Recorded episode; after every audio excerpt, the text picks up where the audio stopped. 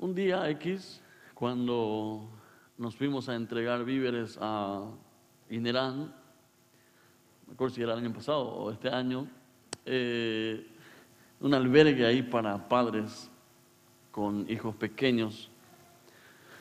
No lo sabíamos hasta que empezamos a, empezamos a visitar el lugar. Y en uno de esos, eh, siempre uno va con la intención de ir a bendecir a, la gente que está ahí.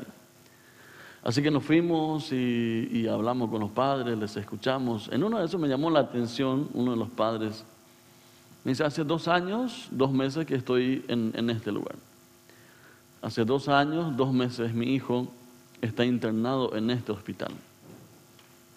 Esa frase ya fue suficiente para romper todo lo que tenía de corazón, pensando uno como padre. Dos años en un hospital. Dije, wow, ¿cómo le animo a este? Ya, ya, se fue mi, mi, plan A, plan B, plan Z, ya mi disco duro así, se quedó en blanco. ¿sí? Así que le miré, y sigo él hablando. Y dije, bueno, vamos a escucharle entonces. Dice, hace dos años, dos meses estoy aquí. Y quiero decirte algo hoy. Mi fe está más firme que nunca. Dice, yo le alabo en este lugar a nuestro Dios poderoso. Si Él me presentaba el plan de salvación, iba a entregar vez mi vida ahí. Por tal tamaño de fe, que empezó a mostrar, que empezó a hablar, yo me iba con la intención de bendecirle. Dice, en este lugar hemos sido tan bendecidos. Yo dije, qué bendición. Qué Entonces, para seguir, dije, ¿cómo serían esas bendiciones? Dice, imagínate dos años, dos meses. Muchas veces, según los médicos, ya no había esperanza para mi hijo. Pero la bendición de Dios vino y él sigue vivo. Dice, por eso cada día para mí como padre, dice, es una bendición. Dice, cada día que yo puedo verle, dice, y yo sé y estoy consciente que si en algún momento dado Dios le llama a mi hijo, igual va a ser de bendición porque aquí estamos siendo formados. Dije, ¿qué más le digo a este? Lo único que me salió fue, ¿podemos orar juntos? wow, me habla de bendición en un lugar donde hace dos años está viviendo, ¿sí? Porque, porque está viviendo ahí. Y oramos juntos, oramos por, por todo lo que estaban ahí con, con los otros padres. Al ser humano, hablar de la bendición a veces simplificamos. Para algunos la bendición tiene que ver solamente con el área económico. Para algunos la bendición es solamente las finanzas. Para algunos dice, ese es muy bendecido cuando es bendecido en el área de las finanzas. Para otros la bendición tiene que ver con la salud. Para otros tiene que ver con buenas relaciones familiares. Para otros tener un techo es una bendición. Para otros, estar libre es una bendición. Ahora bien, ¿cómo aprendemos a movernos hacia la bendición? ¿Cómo aprendemos a que cada día podamos movernos un poco más hacia la bendición? Al ser humano por naturaleza le gusta la bendición. Si hoy yo te pregunto, ¿te gusta la bendición? Lo más probable me hace decir, amén ya que se trata de algo que está en nuestro ADN, nos llama la atención. en la creación fuimos hechos para estar en armonía, en equilibrio perfecto. Ahora bien, leemos que este equilibrio no pudo durar mucho tiempo, ya que con la caída esta perfección sufrió variación y vinieron los desafíos. Por eso la gente a veces pierde de vista la bendición y dice, wow, yo perdí la bendición. Si ustedes andan en las redes, aquellos que no me van a decir que no andan porque les veo ahí, eh, algunos me dicen, ¿y qué hacen en las redes? Yo digo, sigo a mis ovejas, porque por ahí les conozco. Porque dicen mucho tus redes de tu persona, aunque no lo, creas.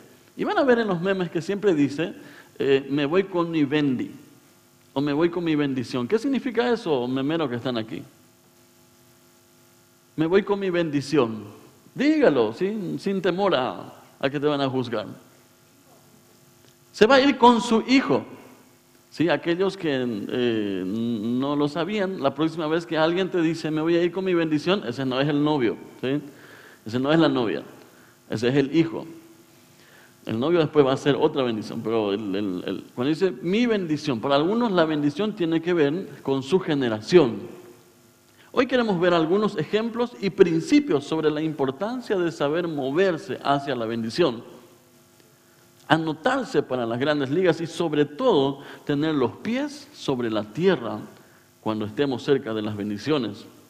Y uno de los elementos claves que nos lleva al conocimiento, al crecimiento y caminar en libertad hacia la bendición es el ayuno. Algunos ya dicen así. Estuve haciendo un experimento esta semana y les cuento esto para que algunos no se sientan mal si fuiste parte de este experimento. En el momento que le dije a las personas la palabra ayuno, cambió su cara. Increíble, ¿sí? Increíble. Así por arte de regla de tres simple, cuando le decís ayuno, se queda así. No lo hice con mi esposa, pues dije, bueno, me va a pillar que estoy experimentando aquí. Pero cuando, uno, cuando dije la palabra ayuno, cambió, así como cambiaste hace rato. Dice, eh, queremos leer un texto del, del libro de Mateo capítulo 9, capítulo 14, para adelante, dice lo siguiente.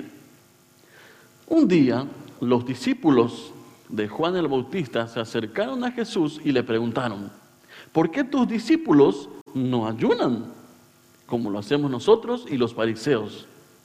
Jesús respondió, ¿acaso los invitados de una boda están de luto mientras festejan con el novio? Por supuesto que no. Pero un día el novio será llevado y entonces sí ayunará. Además, ¿A quién se le ocurriría remendar una prenda vieja con tela nueva? Pues el remiendo nuevo encogería y se desprendería de la tela vieja, lo cual dejaría una rotura aún mayor que la anterior. Y nadie pone vino nuevo en cueros viejos, pues los cueros viejos se reventarían por la presión y el vino se derramaría, y los cueros quedarían arruinados. El vino nuevo se guarda en cueros nuevos para preservar a ambos. Moverse hacia la bendición a través del ayuno. Aprender a caminar hacia la bendición, aprender a crecer hacia la bendición a través del ayuno. Me encantan las historias relatadas acerca del ayuno en la Biblia. Una de, las primeras eh, historias que encontramos, una de las grandes hazañas en el Antiguo Testamento, por ejemplo, tiene que ver con el rey Josafat. Rey Josafat dice estaba en un gran problema porque tenía un ejército numeroso alrededor de él, ya no sabía qué hacer porque eran mucho menor en cuanto a, número de ejército, en cuanto a armamento, ya, ya tenía todas las de perder, ya no sabía hacia dónde moverse. Entonces él tomó una decisión. El rey Josafat de Judá estaba enfrentado con un gran ejército. ¿Cómo reaccionó? En segunda de Crónicas, el capítulo 20 dice, entonces él tuvo temor y Josafat humilló su rostro para consultar al Señor e hizo pregonar ayuno en todo Judá y se reunieron los de Judá para pedir socorro al Señor. Y también de todas las ciudades de Judá vinieron a pedir ayuda al Señor. Tomaron una decisión. Vamos a ayunar, ya no sabemos qué hacer, vamos a ayunar. Dice el rey, si nos vamos a ir por nuestras fuerzas, vamos a perder. Estamos arruinados, nuestra bendición ya está, ya está, hule, ya no hay forma en que nosotros podamos hacerle frente a nuestras luchas. Pero dice, él tomó una decisión, ayunar. ¡Wow! Digo, ayunar, ¿por qué? Dice, cuando ya, ya, ya no había forma de salvar la situación, ayunó. Alguien me dijo esta semana, pastor, desde el momento que ayuné, me ha ido de mal en peor. ¿Conocen estas historias? Bueno, no quiero creer que me estaba culpando a mí, sí, pero por ahí cerca estaba. Dice, en el momento, y, llevamos unas semanas eh, practicando el ayuno juntos, entonces dice, desde que empezamos esto, me ha ido muy mal. ¿Qué voy a hacer? ¿Sigue ayunando? ¿Qué quieres que te diga? sigue ayunando, sigue moviéndote hacia la bendición. La nación entera ayunó, dice, buscando la intervención de Dios. Cuando vio su actitud humilde, Dios respondió. Les dijo que no temieran, sino que simplemente salieran al otro día, que Él iba a hacer el milagro. Al día siguiente, Josafat, con todo el pueblo, salieron para ver lo que estaba pasando, para pelear o para enfrentarse al, al ejército enemigo. ¿Qué encontraron? Encontraron que ya no había nada. Dios había intervenido, Dios había hecho el milagro. Y uno dice, uno mira así, pareciera tan sencillo, Dios hizo el milagro. Imagínense ustedes, todo el pueblo ayunando. No fue una persona, no fue solamente el rey, no solamente fue el, padre de familia, sino toda la familia, todas las familias, eh, proclamación de ayuno. Señores, si no quieren ser esclavos, si no quieren eh, pertenecer, caer en manos del ejército enemigo, vamos a tener que ayunar. Dice, todos ayunaron.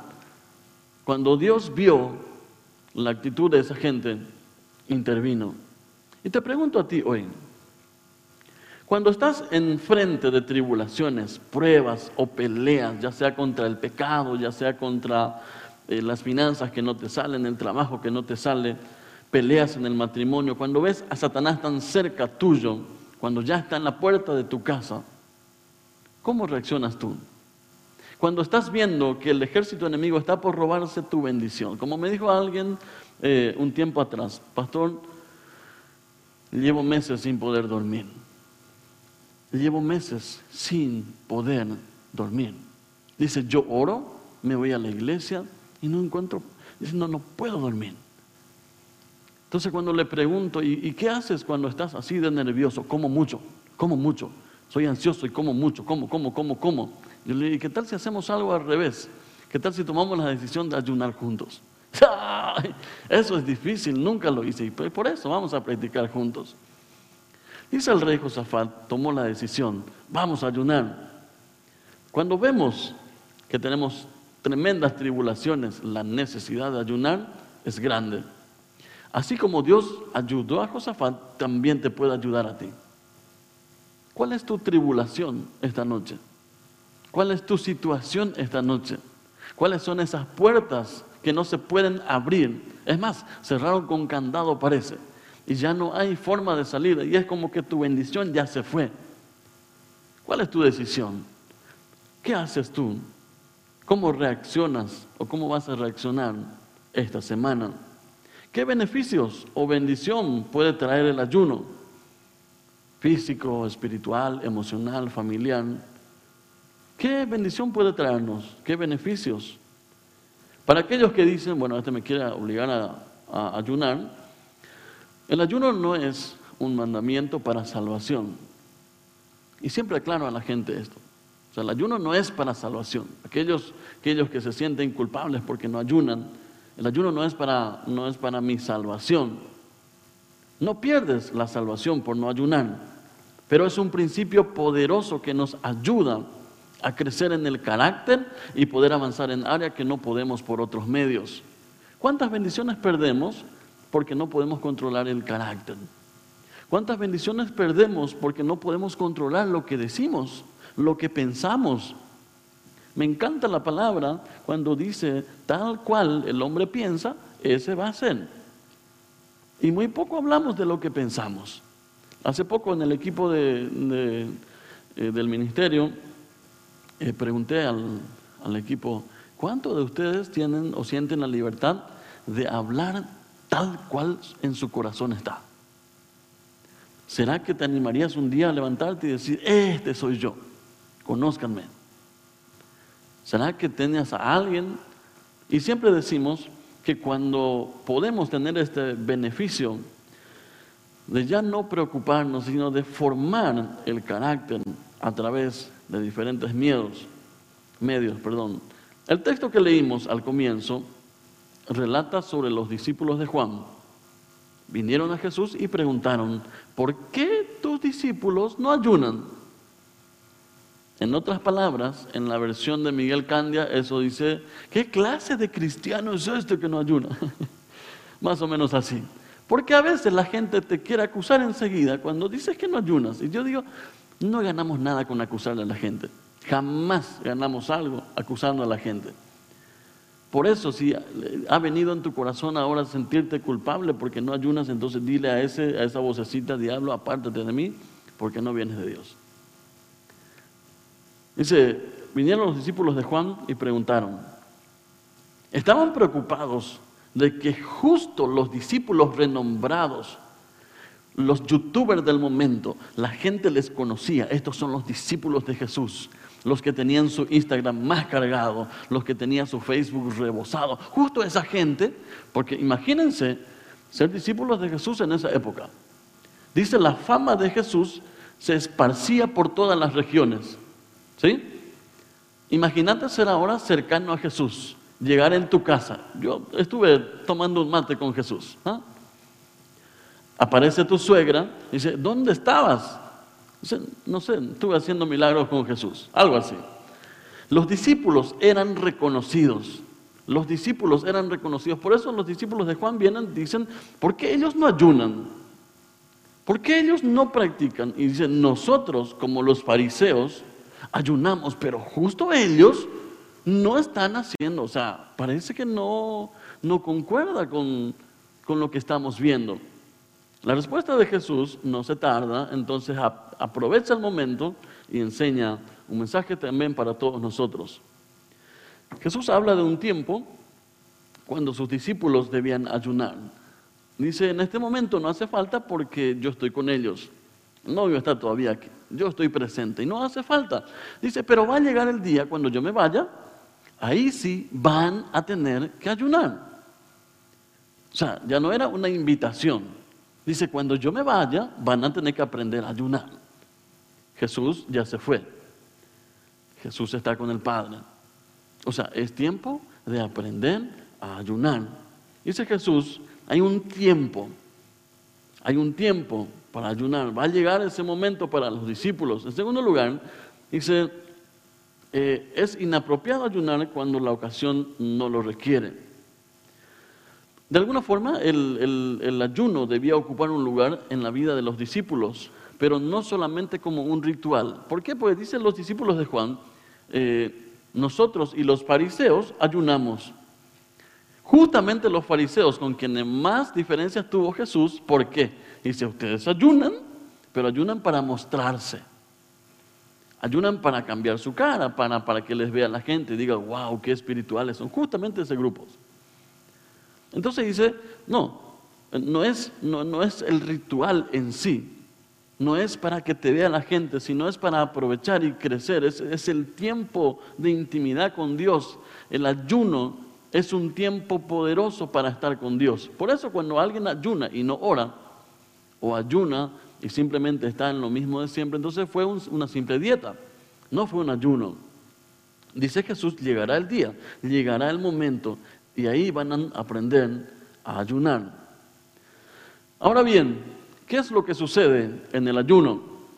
Algunos me dicen, pastor, yo no ayuno porque no puedo obligarle a Dios a cambiar su posición o Dios es soberano y todas esas cosas que escuchamos. Eh, ¿Qué sucede cuando ayunamos? En el ayuno tú no mueves a Dios. En el ayuno Dios te mueve a ti. ¿Viste que es diferente? En el ayuno tú no le mueves a Dios, o sea, tú no le dices a Dios, ¿sabes qué? Hace esto, hace esto porque yo estoy ayunando. No. Pero Dios dice, estás en un lugar y necesitas cambiar de dirección para que camines en el camino de la bendición. Y mientras que ayunas, te forma el carácter para sacarte de vuelta en la vía donde debes estar. No es que tú le cambias de posición a Dios, pero Dios sí te cambia de posición a ti. Cuando estamos ministrando, eh, a personas con problemas espirituales, con problemas demoníacos, no te queda de otra más que confiar en la gracia de Dios. Nadie me va a decir, yo me voy a parar ahí y con mi fuerza voy a hacer esto. No, jamás. No te queda de otra más que confiar en la gracia de Dios. ¿Y cómo aprendemos a confiar? Ayunando. No con mis fuerzas, no con lo que yo sepa hacer, sino con lo que Dios me va a mandar a hacer, con lo que Dios puede hacer a través de mí. El ayuno es tan especial que Dios te mueva a ti, no viceversa. Si estabas en un lugar fuera de la bendición, Él te trae a la fuente, así como dice el Salmo 1, para plantarte de vuelta junto a las corrientes de agua, para dar frutos en abundancia. Y te pregunto esta noche, ¿cuántos frutos estamos perdiendo porque no hemos formado el carácter? Esta semana vi llorar a un, hermano muy amado, eh, después de mucho tiempo, Dice, eh, ¿cuántas bendiciones estamos perdiendo porque eh, nos apuramos, no queremos pagar el proceso. Y cuando ayunamos es como que paramos la pelota y decimos, Dios, tú eres el director técnico, muéstranos cuál es la jugada que vamos a hacer. Señor, muévenos de acuerdo a lo que tú quieres que para allá vamos a ir. Dios prepara tu carácter para aguantar la próxima bendición. Dice, eh, ¿quién se le ocurriría remendar una prenda vieja con tela nueva? Dice, ¿a quién? Dice Jesús. Dios prepara tu carácter para poder aguantar la próxima bendición. O sea que te convierte en odre nuevo. En el contexto del ayuno, dice Jesús, no colocamos algo nuevo en un odre viejo. Dice, jamás vamos a cargar algo nuevo en algo viejo.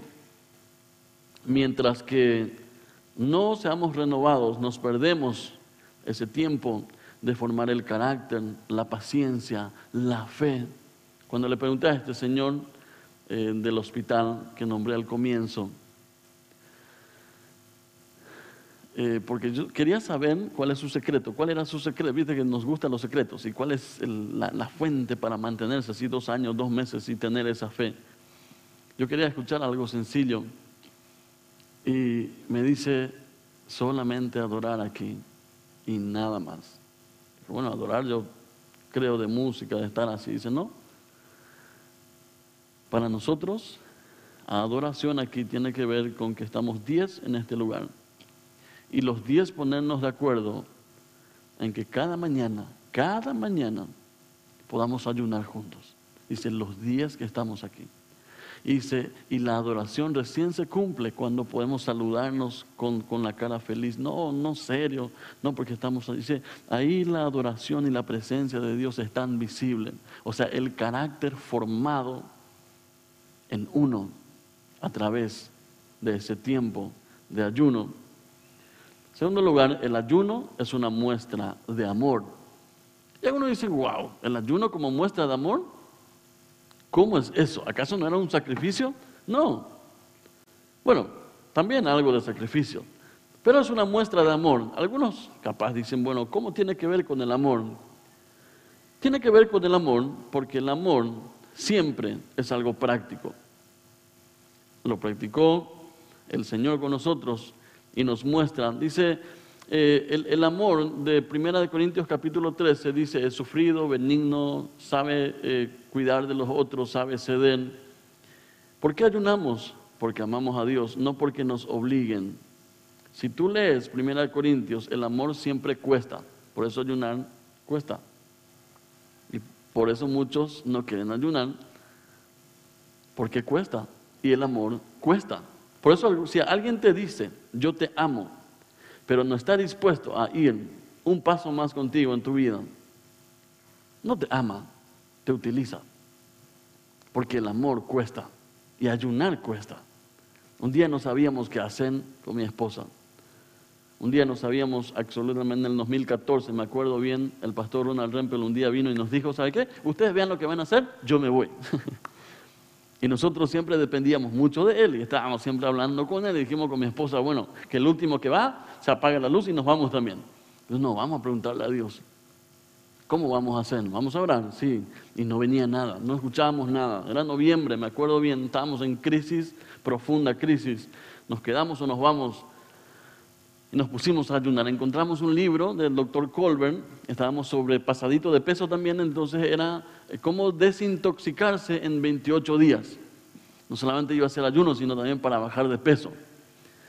28 días después, casi no nos reconocimos, pero sabíamos que este era nuestro lugar. Que Dios nos llamó para formar nuestro carácter en este lugar. De que no era tiempo de salir huyendo, eh, sino era para plantarse, para hacer algo que Él nos había llamado Ayunamos porque amamos. Y hoy podemos ver en las promesas de Dios, nada de lo que hagas va a hacer cambiar el amor de Dios hacia ti. Aquellos que dicen, este se está creyendo, nada de lo que hagas tú va a cambiar el amor de Dios que te tiene a ti. Nada, ni para más, ni para menos, ni lo que hagas, ni lo que dejes de hacer Dice Dios, mi amor es incondicional.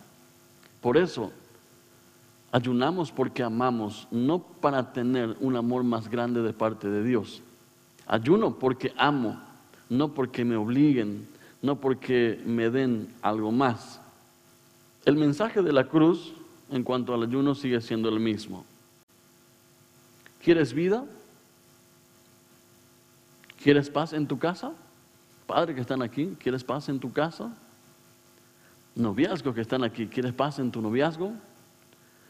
Aquellos que desean casarse, ¿quieres paz para tu futura familia? ¿Quieres moverte hacia la bendición? El mensaje de la cruz es sencillo. Primero muera tu ego. Forma el carácter. Y uno de los elementos para hacer esto es el ayuno. Uno de los elementos para apaciguar, para matar y para aprender a trabajar el carácter es el ayuno. No es simplemente estar ahí diciendo, bueno, tengo que comer, tengo que comer, tengo que comer. Ustedes van a ver en los grupos de ayuno, siempre nos reímos, porque desde el día uno siempre están hablando qué podían haber comido ese día, qué plato pudieron haber, estar preparando. Y yo wow, sí. O sea, ahí nos damos cuenta de lo carnívoro que somos, la gran mayoría.